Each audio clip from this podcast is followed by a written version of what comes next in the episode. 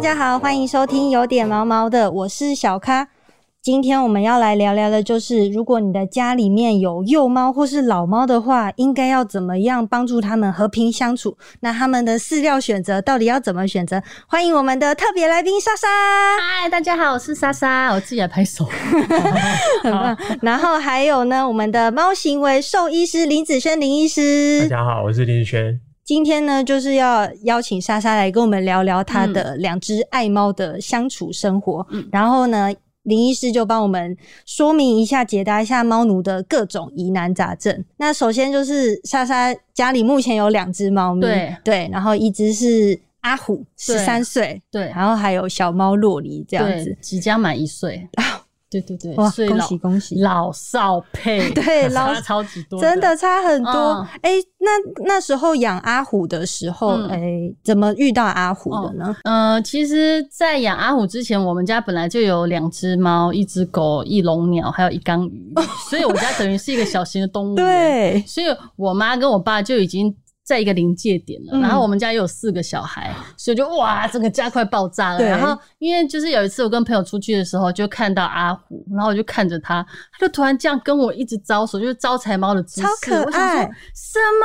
然后我就叫我朋友说：“哎，你过来看，你过来看，他招财猫。”哎，然后他一走过来，他本来在这样坐着，他就有人过来，他就又变这样。那我就说：“哇，怎么办？是招财猫？”超可爱，对。然后我就想说，好想带他回家，但不行，我很怕被我妈骂。然后。他就说：“对啊，你想一下好了。”我说：“好吧。”然后接下来回去的一个礼拜，我都好想他。然后我就想说：“怎么办？我真想带他回家，但我又很怕跟家人关系变差。”嗯嗯。然后我就想怎么呢？但是我真的最后受不了。然后那时候我男友就跟我说：“要不然我先养在我家，嗯，然后你想看他的时候就可以看到他。”我想说：“哇塞！”怎么人那么好？因为那时候刚跟他在一起，对，献殷勤，献殷勤，对。然后我就说好哎，然后他就养了大概一个礼拜左右，然后他就跟我说：“哎，你可不可以帮我养一下下，养大概一个礼拜左右？因为他们家就是要出去，然后没有人在家顾小猫。”我就说：“哦，好啊，好啊。”然后我就把它拿来之后，我就没有再把它还给他，觉得太可爱直接就收着啦，没办法把它放走。对，我就不管。我爸妈的想法，我就是把它留着。对，就是要养。嗯，那后来又养了一只洛梨嘛。我之前有看莎莎的影片，就是那时候要养洛梨之前，就是为了要照顾阿虎的各种身心灵状态，特别去找了林医师。对，就是给你一些建议，就是要怎么样安排，让他们两个人之后的相处比较可能不会有一些纷争。对。因为我觉得阿虎它的个性蛮温和的，然后也是一个贴心的猫咪。我不希望家里来一个新成员让它变得不开心。嗯嗯，所以那时候就刚好问林医师，去问诊。嗯，医生那时候是怎么建议这个老少配的组合呢？对，因为老少配其实是我自己在门诊上最常遇到的问题。嗯，那因为其实猫它本来就是一个竞争意识，哦，就是如果你今天没有竞争点，它们才有可能变成好朋友，或者是相安无事这样子。嗯嗯。那很多人其实，在家里面最常遇到的情况就是，他们的空间有限啊，然后让他们的生活的范围，比如说吃饭地方、睡觉的地方、上厕所的地方是重叠的。嗯嗯。那猫之间本来就会起一些冲突跟竞争。哦。那我们最常看到就是老猫会去欺负小猫，让它知道说：“哦，我是这里的老大，你不准过来。”那小猫就可怜兮兮，因为它到了新家害怕、胆小，然后又不敢去吃饭喝水。嗯。那你就会发现，哎，这只猫怎么那么不亲人，然后又不愿意出来？事实上不是，是因为。家里面地盘关系，哦，所以那时候我们就跟莎莎在谈说怎么把这些东西给分开。那莎莎也很厉害，她帮洛里准备了独特的套套房，一个套房，对对对对。超豪华的，哎，所以洛迪回家之后，你给他的安排是怎么样？他有一个独立的房间之外，还有一个帐篷。对，因为我觉得小猫就是想要躲起来，所以我觉得有一个帐篷里面，让它有一个它喜欢的枕头，可以躺在上面睡觉。哦，很舒适哎，对，非常。但是因为他刚来家里的时候，因为他听到外面好多声音，然后他就觉得好想出来。但因为那时候林医师有建议我，先让他待在。自己的套房里面两个礼拜左右，对，然后就是确保他身上没有任何的，比如说寄生虫或什么的，给给老这很重要。嗯，然后也让他慢慢熟悉这个环境。然后我那天第一次放洛梨出来的时候，我是把门打开，我人就走了。然后他是自己慢慢偷偷的走出来，然后到处闻到处闻，就是我没有逼迫他。哎，你也蛮放心的耶。嗯，因为那时候我妈刚好不在家，所以我才敢这样。哦，原来嗯就很放心。那这个我们一般人认知可能就会觉得老猫比较沉稳嘛，然后幼猫活动力比较强。那他们像阿虎跟洛黎，他们在家里的相处状况还好吗？嗯，其实洛黎刚回去的时候。他就是对于阿虎，他就把他当大哥，就是毕恭毕敬，就是他就是这样子。哎，你先，你先，我说啊，没关系，没关系，就是很客气，有够客气。嗯，但是慢慢的，他渐渐发现他个性很好，然后他有时候就会这样子推他一下，然后阿虎就哎这样而已。然后到现在，他整个人会勾肩，就是走过去，然后勾住他的肩膀，或是从他背后就是用跳马的方式给我跳过去。我觉得快气 死了！现在直接就是想要压过家中的老大就对了。因为他有时候很皮，他会从家里的最右边跑到最左边，而且是跑到最右边的窗台上。嗯，活动力这么好。对，就是很皮。然后，但是因为他知道被我们看到会被骂，所以他就是偶尔这样。然后没事就会躺在地上，然后一直拉阿虎这样子。哦，了解。所以他们因为年纪不一样的话，那在饲料选择上面也会有不同吗？哦，其实一开始的时候，我是给洛里买那个小猫的饲料，嗯，但是因为它两个礼拜后被放出来，然后它的饲料。放在那个小小的房间里面，然后阿虎就会进去吃。然后洛黎出来之后，可能走一走，他说：“哎，这边有饲料啊！”就去吃了阿虎的饲料。他们俩就是一直在你吃我的，我吃你的。他就不吃自己的，只想吃别人的。对。然后因为阿虎的骨头比较不好，所以我怕它在变胖，所以我怕小猫的太营养，它会变胖。嗯，所以我最后决定，好吧，那就先把小猫的收起，让他们一起吃成猫的饲料。哦，哎，这边想要问一下医生，就是像年纪不一样的猫咪，他们的饲料的选择，就是有什么样的差别吗？不同的？因为以幼猫来看，幼猫其实有分很多阶段，比如说我们在二月龄，它可以吃干的食物之后，到四月龄前，它们是一个。快速发育的阶段，嗯，哦，那四月龄以后，其实他们又是一个呃急需能量发育、强化他整个身体成长的强化生长期，嗯，那包含在一岁龄之后，所以它代谢又慢慢的减少，嗯，哦，所以这是在选择上面都有很多不同阶段的食物啦，无论是干粮或者是湿食的部分，嗯嗯，那我们其实最常遇到情况，也就是莎莎会遇到情况，就是老的跟小的他们会混在一起吃，嗯，对，那很多人就想说，那干脆我就是。呃，用同一种，或者是我干脆就不管你。那可是我们也会遇到一些情况，有可能是比如说，呃，成猫它的热量相对来说，包含它的营养的部分，会比幼猫再少那么一点点。嗯，那因为幼猫它成长的很快嘛，所以它如果吃幼猫的东西，很容易就变胖。哦，相对来说，就是幼猫如果习惯长期吃成猫的东西，连来讲有可能是热量摄取不足。嗯嗯嗯，哦，消化部分有可能出一些小小的问题啊。所以我们都建议说，如果可以的话，当然是。尽可能把它们分开来，嗯，分开吃，嗯，那洛黎跟阿虎是已经 习惯这样很久，但是我会晚上的时候我会喂他们吃宵夜，那一餐我就会是两个吃不一样的，就是小的吃小的，大的吃大的，哦，所以还是会帮洛黎补充一些营养品之类的，还有宵夜，嗯，这样。对，因为这就要讲到洛黎刚来我家的时候。它就是夜猫子，它晚上没有在睡觉的，嗯，然后它就是一直跳来跳去，跳跳跳，然后在你耳朵旁边一直跑来跑来，跑跑就超级烦。然后我就问林医师说怎么办？好烦哦，已经快一个月了。然后他说你喂它吃宵夜，因为 因为他说那个猫咪的原厂设定就是对吃东西、舔毛、睡觉。对，没错，对，因为其实猫本来就少量多餐的动物。哦，当然我们在人的喂养环境里面，你很难配合猫的生活作息。比如说，它每天可能要吃六到十餐。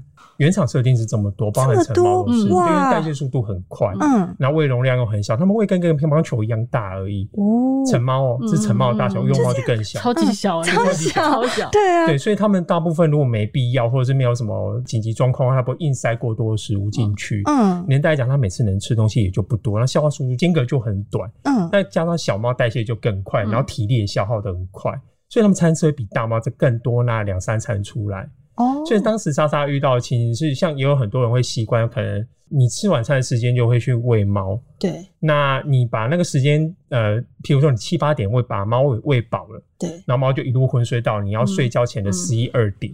对，那等你去睡，猫就开始醒来，开始作乱，因为它们本来就是晨昏型动物嘛，凌晨时段也是它捕食进食的一个时间点。对，所以那时候我跟莎莎提到说，有两个选择，要么就是你在睡前多增加几餐，然后量相对比较丰盛比较多，嗯，或者是有一些，我会建议饲主可以去使用自动喂食器。你可以设定一个把把餐次就是设定多一点，但连带讲分量可以少一点。嗯，你也可以从这种东西去控制到底每天喂多少给他们吃。嗯，因为很多人是认识制嘛，认识制就一塔放在那边。嗯嗯嗯，那其实就会有消耗的问题，你也不搞不清楚，因为可能养两只猫、三只猫，哦，你可能不清楚说到底。大家吃了多少？嗯嗯嗯，了解。那想问一下猫，呃，医生怎么会在？想问一下猫咪 猫行为兽医师，呃，林医师，因为刚刚讲到就是猫好像吃蛮多餐的，可是那他们有个标准嘛？例如说幼猫、老猫、成猫，他们有没有一个标准的喂食的次数？一天要吃多少餐？就像我刚刚讲的，就是你六到十餐。那如果你不行的话，我我们也会建议说，那如果在可以的情况下。呃，你切至少切成三到四餐。可是幼猫连带来讲，这尤其是刚离乳期的时候，包括喂奶阶段还是奶猫在喂奶的时候，它需要非常高频次的喂食。哦，所以我们也常来讲说，那个年纪哦，通常如果没有照顾过猫的新手猫奴了，不要第一时间去接奶猫，因为真的很难控制它，而且很容易会很多疾病的问题啦，照护上的需求。嗯，所以等于是人的关注力要一直放在猫身上。哦。了解了解，那呃，莎莎在选择饲料的时候，通常会最注重的点是什么？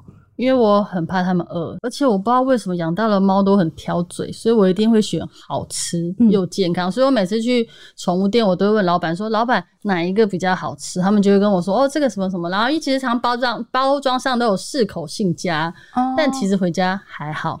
所以我之后就学乖了，我就会跟老板说：“啊那你有没有试吃包？因为他们都会有那一小小的试吃包，我就先回去买给他们试吃。然后如果 OK 的话，我就再买大包的。但有时候他没有试吃包，我就只好买大包的先。对，然后买回去他不吃。”然后我就想说，哦，很浪费，所以我就会拿去那个流浪动物那边，或者是给爱妈，他们就可以喂一些流浪动物，就不会浪费那个食物。真的，我觉得这观念很好，大家可以学起来，因为真的很常会遇到，就是买了新的饲料，结果猫咪不喜欢，然后整包就很浪费。那医生这边建议大家要怎么挑选饲料呢？挑选饲料就是无论挑选饲料或者是试试罐头，其实我觉得它都很难去做一个呃，就是。完美的挑选，嗯，所以我们在讲以兽医师的观点来看，我们要讲究几个重点，比如说它的安全性，嗯，哦，它的营养价值性，嗯，还有针对就是你特殊的情况，有可能你是老猫、幼猫，或者是有特殊疾病的猫，嗯，或者是过胖的猫，诸如此类的，针对各种不同的情况去应应我们要给予它的东西。哦，对，那其实我要讲一下安全性的部分，好，哦，因为安全性这一件事情，我我讲坦白一点，像我们台湾啊。是没有针对完整的动物食品的相关去定定，我们只有在包装标识上面给予一些明确的建议。对对对，所以我们通常在看这样子的东西的时候，有几个规范呐，比如说有些是可以依循，比如说 HACCP、HACCP 这个东西，不然看像国际的标准，比如说 ISO，嗯，哦 ISO 的相关认定标准，嗯，那几个现在比较大的国际的厂商也都符合这样的规定。嗯，所以我在想说，就是我有时候事主问我，我会跟他讲说，那如果呃，你没有很清楚什么 HACCP 或 ISO 的话，其实有一些比较信誉的大厂商，你可以选择第一优先看看，因为他们在这个各国之间都有相关的符合相当地需求的标准存在了。嗯嗯。哦，所以这是第一个。第二个事情是，它这一些大厂商们也经过好一段时间的使用，对，中间有没有出现一些状况，其实是我觉得是可受公平的。嗯嗯。哦，所以这也相对就是认定安全的标准。了解了解，对，没错。这边讲到关于毛孩的食安健康，就提供给大家三个，刚医生提供给大家三个指南参考，就是要注意饲料是不是安全，然后还有是不是营养，最后就是适不适合自己的宠物，因为这个真的都会影响到他们的健康，就是非常的重要。营养的部分我也再补充一下，嗯，好，因为营养它的认定标准其实。你看每个厂商的包装上面都会写的很吸引人，很好，对对对，很挑嘴猫最爱什么什么的，嗯，对对对。其实，在认定营养的标准上面呢，其实我也是回归到它在虽然台湾没有相关认定营养标准，不过美国有哦。好，比如说它 NRC 或者是 FCO、AFCO 那个部分，他们有相关制定的标准，所以一样就是我回归到安全的标准一样。用一些已经既有的认定标准，或许是比起完全没有认定标准的，我觉得挑选上容易许多了，简单许多。了解了解。但有时候我看到饲料上面有一些会有五谷，然后跟什么什么，我想说五谷是不是比较健康？其实不一定呢，因为其实。五谷它是完全把淀粉给剔除掉哦，可是淀粉其实以猫科动物来看，它还是必要的营养成分之一哦。可能是增会不会是增加它的活动力上面的需求吗？呃，应该是说整体热量的给予和营养素的平衡上面，因为其实偏颇的营养啊呃，我必须说营养这个部分哦，它就跟我们人一样，嗯它是综合性的需求。那猫虽然是肉食性动物没有错，嗯，但是它的动物性蛋白大概是七十八、七七十五到四十八左右而已，所以接下来一个有很多东西会由蛋白质、肉性蛋白质以外东西去补充哦，这个动物所需要的东西。那其实你过于偏颇，像有些人会单纯的纯肉类去喂猫，比如说你每天要煮一条鱼，煮一个鸡胸 鸡胸肉，非常丰富，对对，生食，他就单纯把它煮熟，他就喂不是喂生食，他就是把它煮熟，然后就给猫吃。那这样子相对来说一定。会有问题产生，营养偏颇问题产生。嗯，了解。好的。所以这个，诶，我们刚刚讲了这么多，这个饲料的重要性。那从幼年的猫咪开始养的话，医生怎么建议我们要怎么样喂这些猫咪呢？嗯。幼年时期其实哦，他们是一个热量需求相对来高的。可是幼年时期到成年时期，多半都会经历一个阶段，就是结扎这一件事情。嗯，对。结扎通常来说，如果不是早期节育的话，如果是正常时间，包含打完预防针、做完身体评估，通常都坐落在六月龄左右。嗯，那六月龄其实我们是常常作为一个营养上面的分水岭。嗯嗯。所以相对来说，在结扎之后的热量控制上面是一个重点。嗯，那包含六月龄到成年时期也。会经历一个转凉期，就从幼猫哦一岁之后，我们就算也是成猫嘛。对对，那所以在转凉这时期，我们也会界定，就是它因为它随着呃吸收，包含它的代谢热量，慢慢的在下降。嗯，那如果你还是持续给予高热量的部分的话，那就很容易变成肥胖。所以猫跟人其实有没有有个地方很像，就是大家其实在讲说。小时候不是，呃小时候胖不是胖，是真是错的。小时候胖，长大有很高几率就是胖。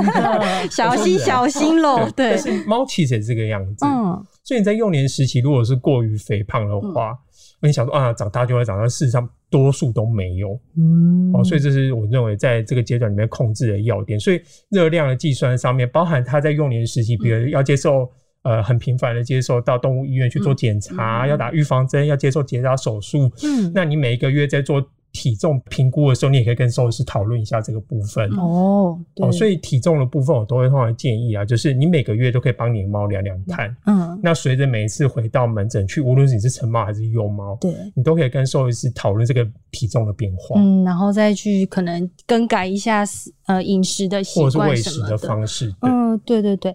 因为刚刚就是呃，医生讲到，就是幼猫它在成长的阶段必须要摄取足够的这个营养，然后我觉得最重要的是它在这个一岁之前会经历一个社会化的过程，可能他们这个阶段会非常的有好奇心啊，然后就是活动力非常的好，洛丽刚好就在这个阶段，没错没错，有没有是不是把你弄得？就是每天都很慌乱，然后其实我一开始觉得我会被他弄到，但我发现一山还有一山高，就是我觉得我比他聪明很多。哎，怎么讲？怎么讲？因为其实呃，他开始就会探索很多他不知道的东西，因为那些东西是他没看过的。嗯，然后有时候我手上拿什么，他就是很想看，我就会让他看一下下，我就不会硬要把它藏起来或什么的。嗯，然后有很多事情是不能做能做的，我也会跟他说。那他如果听不懂的话，我就会多说几次。嗯嗯。然后那个时候，其实林医师有教我，因为我有跟他说，那如果有时候洛黎就是一直弄阿虎怎么办？他说，那你就把阿虎带离现场。对，然后我就说，哦，好。结果我一试，就哎，真的可以，有用。林医师已经算是我的神了，就是我每次只要问他什么问题，然后他都可以立刻解答，而且他都很轻松的讲。我想，好，我去做。哎，真的可以。对对，然后像是他会一直欺负阿虎，还有一个办法就是把他。力气消耗光，所以我会一直不停的跟他玩游戏，然后我都会找一些简单的方式，比如说把缎带绑在电风扇上，只要开电风扇，它就会一直吹，然后就呀一直抓一直抓，然后或是我是有买那个像钓鱼竿一样的，上面有绑羽毛，我就可以坐在沙发上，然后这样乱拉，它就会一直玩，或是我有买那个小小的弹力球。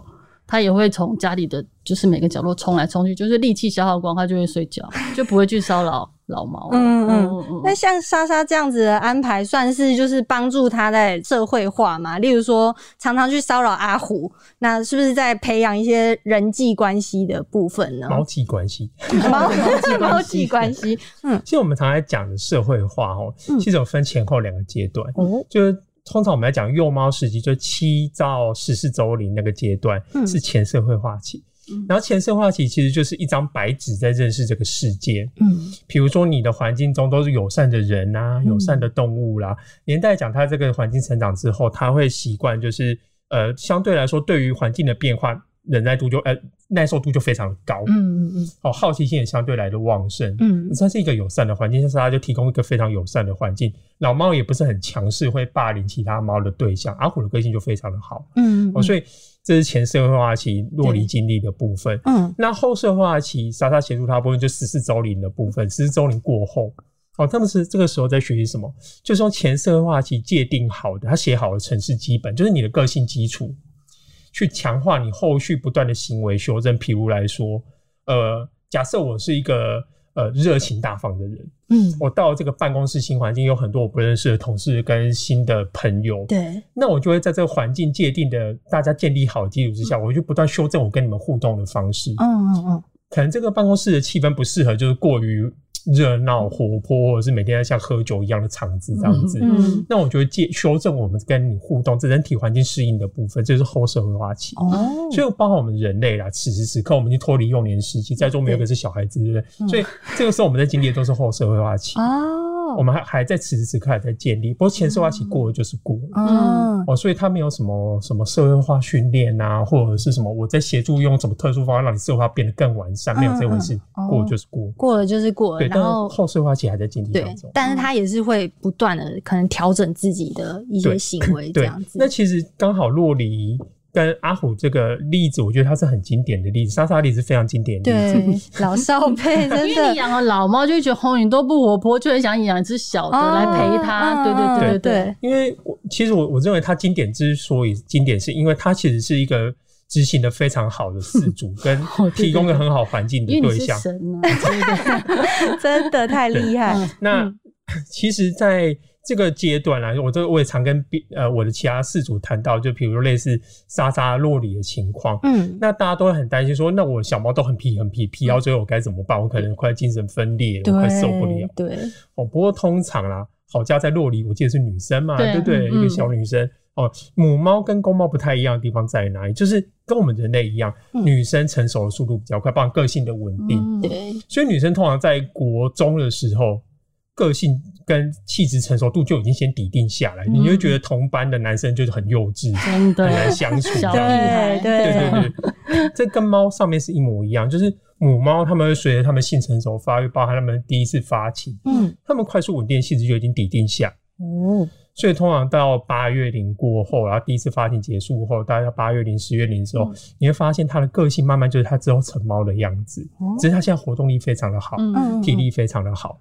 那公猫就不太一定了，公猫有可能就是一辈子就是那个样子。你小时候看它的样子，长大还是那个样子，好好笑。那感觉体力变差，感觉养母猫好像比较可以感受到不一样的那个氛围的感觉。嗯，那这个进入成长关键期之后，呃，进入成猫阶段嘛，还有一个很重要。的就是这个饲料的转换。嗯，A 这个为什么需要转换饲料呢？医生，嗯，就是我刚刚前面提到，比如说结扎的部分，你的代谢下降，基础代谢下降，你还提供那么高的热量给它的话，它会变胖嘛？嗯，这是第一个。第二个是幼猫期转到成猫，因为满一岁，对。它就要转成成猫的食物，对，那一样它的热量转变上也要做一个调整，所以我们会经历转量，包含你有可能中间用了某些厂牌，想换下个厂牌，这个可能是经历转量，包含成猫变老猫，嗯，哦七八岁以上，我们就会认为它是熟龄猫、老猫，嗯，所以他们多半也会有转粮的问题。所以假设你都原本吃好好，但是你还是可能要转粮，嗯，那转粮这件事上面，我觉得提一下，因为很多人会想要说，呃，我自己临床上看到了，就是你觉得 A 牌好，B 牌好，C 牌好。所以你不断的在更换牌子，有可能是因为对牌子的喜好度的问题。嗯，另外则是猫的适口性。嗯，就其实猫是一个很，我我觉得就是跟人很像了。你每天吃一个你觉得很好吃的东西，你连续吃一个月你就快不行了。对，想到就想到那个味道你就受不了。嗯，所以他们有一个口感的疲乏度存在。那很多事主就喜欢这个时候把它转换另外一种新的食物。哦哦，当然现在有不许多大厂牌就是针对口感食物，总会包含主要的肉类蛋白质在做不断的更换，开发了数十种不同的版本作为选择，就是因为猫有这样的特性存在。嗯，所以我认为在某些程度上，它也是转换的一环。嗯，那转换一环，认为最重要就是它不要转的过激。嗯，或者是常常混在一起，比如说你每一餐就是 A 加 B 排混量。嗯。哦，混粮有可能导致于你你肚子虽然吃饱了，可是你该基本摄取到营养素不完全哦。好，或是时常在做更换，它肠道菌的部分无法在肠道酵素没有办法及时就是满足它肠道菌虫的环境情况，所以它可能就会落塞。嗯嗯嗯。所以转粮它有个步骤存在，我们通常会建议啊，我这边会提一下，好啊，就是以七天作为转粮期，七天里面慢慢的把它转到另外一个牌子，比如说。在前面的一到两天，我都以两天为基准。嗯，好，两天之间慢慢做变换，旧的可能占了四分之三，新的占四分之一。再过两天变二分之一，二分之一。再过两天，旧的只剩四分之一的量。对，那新的在盘子里面占了四分之三。对，然后到第七天之后就完全转换掉。哦，完美的转量上面一个循序渐进的方式。嗯嗯，这样子适应上比较不会有那种。一下子的落差多大？那你可能认为说，哎，原来是新的牌子不好，导致于它落赛。其实不是，是你转的太快。哦，哎，那接下来洛里可能就要经历这个阶段了。对，会不会有做了哪些功课吗？其实不会，非常淡定。哎，其实阿虎从小我就是属于那种我觉得阿虎会腻的那种妈妈，所以我就觉得你一直吃这个很腻吧，我就一直把它换各式各样的牌子，各式各样的口味。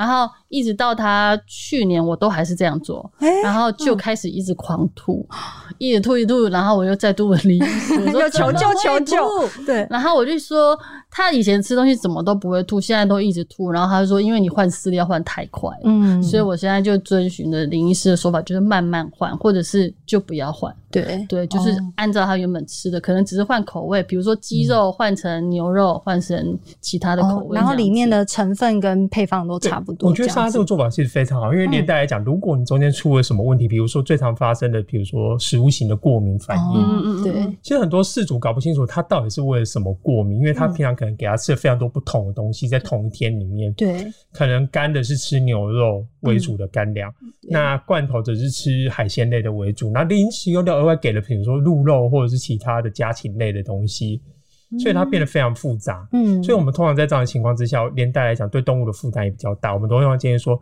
尽可能的让蛋白质的来源，比如说主要肉类，哦，你在转换的时候就是转主要肉类来源就好了。那厂牌之间在做更换的时候，它的其他的添加物、副产品其实都同样的东西。嗯，连讲对猫来讲负担没那么大。第二个是，如果你对某个东西产生过敏反应，你很明确的知道哦。